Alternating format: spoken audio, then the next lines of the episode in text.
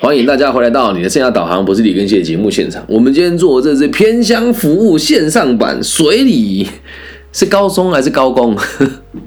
高工，水里高工的这个同学的问答。好，那我们知无不言，言无不尽，来吧，提出你的问题吧，请说。我刚才讲够了啊，我现在录音重开嘛，你再重述一次。不好意思，不好意思，不好意思，没事，没事，没事，你说。你说可以问的吗？可以啊，可以，现在可以问了。对，好，就是我想请教一下老师，就是怎么靠自制力去控制住情绪？好，那我们要先定义哦，情绪哈，我们现在讲的就是负面的情绪，对吧？正面的情绪不用克制嘛，你就讲负面的情绪。那你认为人为什么会有负面的情绪？呃，遇到挫折之类的。嗯，那能不能告诉你最近一次遇到什么挫折？你感觉到有负面的情绪，生活压力，具体一点嘛？什么时候想大便没有卫生纸，还是嗯，不小心跌到马桶里面？认真的讲，认真的啦，认真，好好好，就讲跌到马桶里面，在家里还是在外面？在公共厕所。好，然后跌到马桶里面，脚走出走出门以后，嗯。然后被一群人看到，嗯，然后，然后就很尴很尴尬，嗯，然后就很生气，对，好，那我们先这么讲哦，这个东西，这个情绪哦，其实就来自于一个地方，就是你遇到了你无法你始料未及，而且又不想发生的事情，对吧？谁也不想掉到马桶里面，但你掉进去了。是不是？然后出来还被看见嘛？不被看到就算了嘛？那是因为这是一连串的不如你的预期，跟和你原本设定的目标不一样所得到的副作用，懂吗？所有的情绪都是来自于目标跟行为不一致，负面的情绪，这样能理解吧？理解。对，所以你说要干嘛要靠意志力去控制呢？这就是很大一个问题是。我们都以为情绪在那里控制的，其实不是。情绪是提醒我们行为跟目标不一致了，我们该调整。这样了解吗？了解。嗯，所以你说这不是要用自己，也不是要用压力还是意志力哦，是你当下就要练习，是什么事情让我不开心？好，所以以这个生活的例子，掉到马桶里面出来被看见，所以我该做的事情是用最快的速度让我的。衣服或是我的鞋子，赶快得到一个清洁，然后不要有恶臭的状况。嗯，然后至于看到的同学们就已经发生了嘛，就要告诉他我已经很倒霉了。那你们不要这样子对我生气。那就算有人拿手机拍你好，哎，传到别人那边，有些人也会觉得很气啊，说你为什么要拍我啊？为什么你要这样子对待我啊？嗯。那如果是我的话，我会跟大家讲说，我是觉得不要传了，因为蛮难看的。但如果大家开心，我倒也觉得无所谓，对吧？那这样不就不生气了吗？老师，不好意思，我这边想问一下，就是怎么在当下第一个时间点控制住这样？来来，这就不是控制哦。来，我我们说先先就这说这一个逻辑给你听哦。在你们认识我之前，应该都不相信演讲可以这么有趣吧？嗯，对吧？啊，对就对，不对就不对啊，那我啥？哎，对，不对，好，所以你们可能没有接触过这样子的技术，就像你从小到大，你都没有假设了，你都没有离开过水里，你可能不知道平地长什么样子。那现在的状况是，你们没有接触过这些这样子的技术，而你从小到大，大家都会认为脾气就是会上来，上来就是要压抑，所以这个这个是一个错误的认知，只是我们不知道这个叫错误，懂吗？理解吧，嗯，就是大家都这样，我们就跟着就这个样子。所以你你现在往后，只要是脾气爆上来之后，就要跟自己讲，以前没有学过，那我觉得没话说。现在是我发飙了，跟我情绪上来，一定是我的目标跟我的行为不一致，所以这时候赶快找到方法解决问题就好。很多人都说我这个说法很理想，对吧？你也觉得很理想，对不对？没错，好，那我现在告诉你我怎么教我女儿的，好吗？我觉得她是一个最好的例子啊。我的女儿就几乎都不会发脾气，因为她从小只要有机会一发飙，因为她的爸爸我是不会发脾气的，但我们家会有爷爷奶奶，还有她的生母，这些人都是会发脾气的人，所以我就得跟他说：“妹妹，你跟我相处的时候，我希望你可以跟我一起用最快乐的方式，可以吗？”他说：“可以。”我说：“那你发现哦，你有时候对我生气或对我哭的时候，都是有一件事想要拜托我去做，对不对？”他说：“对。”我说：“那我们来练习看看，下次你在生气的时候，我们好好聊一聊，你觉得怎么样？”啊，他就说：“好嘛。”隔两天，来，他要洗碗了。那通常小朋友回来很累，又不想洗碗，就会怎么样？来，正常孩子会怎么样？正常吗？啊，正常孩子会怎么样？他回来很累，你要叫他洗碗，那他会怎么样？正常的孩子会怎么样？他乖乖跑去洗碗。嗯，他就很累又不不想洗呀，那会怎么样？如果很累又不想洗，来，你叫父母亲去洗。那他会用什么方式请啊？会哭闹，还是会好好跟他讲？我今天很累，可以你请你帮我洗吗？会是哪一种？他应该会开支票给父母吧？他才七岁，兄弟。啊，是啊。对。就你讲一个五六岁的孩子，五六七岁的孩子，如果他遇到不想做的事情，然后爸爸妈妈又直接说你马上给我去做，那通常他会怎么样？你觉得？不知道哎，我嗯，我还没有那种体悟。小孩子通常都会哭闹嘛，我不要洗，太轻会这样。然后最有趣的事情是，如果今天旁边有人，他一定会哭闹。为什么？因为爷爷奶奶吃他这一套。然后像我就会跟他讲啊，今天只有我跟你喽，所以来，我们有讨论过，当你哭闹的时候，一定是有一件事想要叫我做，对不对？然后他就说对，我说你想要我帮你做什么事？他说我想要你帮我洗碗。我说那你觉得你用哭的跟用闹的跟生气的我会听吗？他说不会。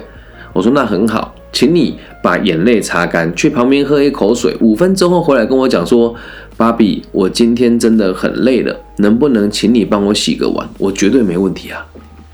可是问题是，你们周遭没有人会陪你们这么练习，理解吗？就是周遭不会有人给你们这种环境，而且旁边人会不停的激怒你，对吧？当时有很多人在激怒你嘛，哈哈哈，塞狼啊，大便大便，对吧？嗯，那是一个氛围啊，所以不需要有情绪啊，就你就要知道这群人没什么修养，没什么修为，所以我们得包容他。那如果真的要教训他们，其实意义也不大，因为他们也不会听啊。可是你有我们说有这么严重吗？就他们如果笑你的这件事情，假设你真的觉得很气，想要揍某一个人的话，我倒觉得如果因为这样揍了你，五年之后回想也会觉得自己很蠢啊，对吧？理解吗？理解。所以这不是意志力的问题，是生活的智慧啊。嗯。那还有什么其他事情你有爆出来过吗？你讲一个觉得让我们更难相处、跟哎更难理解的，好。如果没有，我就用我的方式解释给你听。我喜欢听你的例子，再用你的例子举反例给你理解。嗯，嗯，用用老师的例子讲好了。好，呃，就比如说，嗯，前几天我去，我反正就是帮蛮多大学。做这种免费的服务嘛，就是像你们学校那天也有同学来问我说，他其实不想工作，想要台，他不想读书，想要台湾找工作，我也都义务服务他们嘛。那你们学校不是每个礼拜都会办那种很无聊演讲，对吧？每个礼拜都有办嘛。对。哎，那你们只邀请过我这一次，然后后来是又请其他老师，对，然后这些其他老师来就是消化预算，讲讲课人就走了嘛，对吧？我讲这句话不过分吧？不过分，不过分，对，不过分嘛，对。然后，可是你们学校还也是就只会骗我这么一次啊，懂我意思吗？就是他明明你知道这个人有用啊，然后也都知道我会跟你们相处，会陪到你们成长，但有很多人就不会再把这个机会给我。然后那天我去有两间大学，A 大学跟 B 大学，这些里面的老师都跟我讲啊，真的很感谢你啊，李老师，你都免费义务帮我们孩子做服务，也从来不在意钟点费，真的很很辛苦。然后我也说啊，对对对，就是希望每个人都可以把生活过好。然后我也期待，就是我们透过这样子的合作，能够让学校以后愿意找更多像我们这样对学生有帮助的老师来。结果两间学校在同一天。都邀请了两个在网络上那一种很有名但却什么都不会的老师去帮他们讲课，重点是钟点费还是我的一半，还是我的一倍。如果你是我你你你你会不会给他？你会不会生气？你都嗯，你要看他讲什么话题吧。什么话题都一样啊，他们会教学生讲说啊，我们面对未来，我们是很特别的孩子，所以不要那么，呃，我自己是很特别的孩子，所以我比较在意我个人的感受，所以我觉得生活快乐比较重要，讲这些屁话，然后不然就讲讲两句夹杂的英文，就是你们也看过那种演讲老师嘛，就是没有帮助就算了，他们还会就是学校宁愿花更多钱去请他们来，学生也知道他没有用，可是学校还是会骗他。然后你就这么免费帮大家服务六七年了，大家也都都知道你是谁了，也看着你一路成长，可是人家就是不会把机会给你，然后甚至会在背后说庚希老师这个人什么都好，就是有点偏激，不能接受别人的存在。那如果是你听到这个话，你会不会生气？就是你都为别人付出这么多了，还不收钱，然后还要被人家这样子言语攻击，你会不会生气？如果是你的话，嗯，生气啊？对啊。可是我没有啊，我没有啊，我当下也没有去找那老师谈什么，我就只告诉我自己哦，可能每个人有不同的考量。那如果有一间学校全部都由我来演讲的话，那人家又会说这个某某学校图利我啊。就像你们，我那去你们学校演讲完之后，也没有跟你们学校有后续的接触，我就接触了几个你们地方的代表跟这个委员呐。嗯，所以我觉得水里高中的孩子，我们应该要多多关注，因为毕竟他的地主特特殊嘛。嗯啊，虽然他们也不理我，可是我也没有放弃呀，理解吧？所以当下我如果没有读个体心理学，或是今天我没有经历过这么多事情，或者是我单纯是靠教书赚钱的老师的话，我肯定会生气。但是你要先知道一件事，我的目标是让社会安定，所以我并不会这样子就生气呀，懂我的意思吗？就是你的目标不一样啊！今天我的目标如果是赚钱，我肯定气炸。但我的目标不是赚钱，只是觉得可惜，因为我没赚到钱。其次，重点是你们还要被逼着听那种烂演讲，对吧？嗯，所以生气没有用啊。然后最有趣的是，这两个老师，其中的还私讯我，跟我说：“老师很不好意思，哎，就是哎，这个不好意思，上次你去某某地方演讲完之后，他没有邀请我去。”然后跟你打个招呼，哎，这挑衅呢？如果是你，你会不会生气？他还跟我讲他的终点费哦，比我高哦，嗯。然后我就跟他讲说，很好啊，我觉得每个人都有每个人的选择啊。下次我来中部，我们再一起吃个饭。嗯，你说，我觉得我讲这句话，我说我们来中部，我再请你吃个饭。我讲这句话，你认为是对他客气还是羞辱他？你觉得？蛮客气的，在羞辱他。我要请他吃饭了，就是我很赚钱呐，懂吗？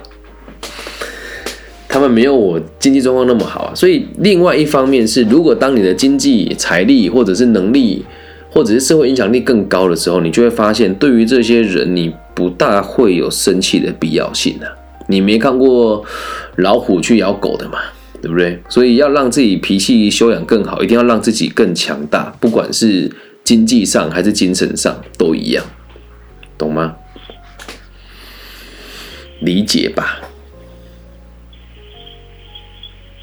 拥有的不够多，你就会觉得很容易生气、很计较。当你拥有的够多了，又有目标的时候，你就会发现都没有什么好气的。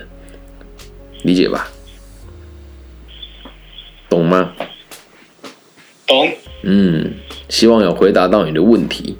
所以情绪不是用意志力去控制的，是设定目标以后，了解自己要的是什么，并且告诉自己行为与目标不一致，就肯定会有情绪，想办法解决就好，懂吧？嗯，